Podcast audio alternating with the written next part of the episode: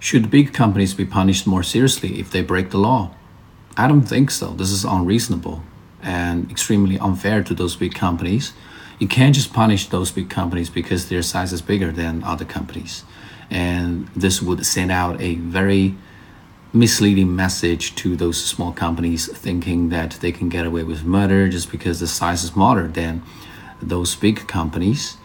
Um, you know, China nowadays is a country that highly values the rule of law.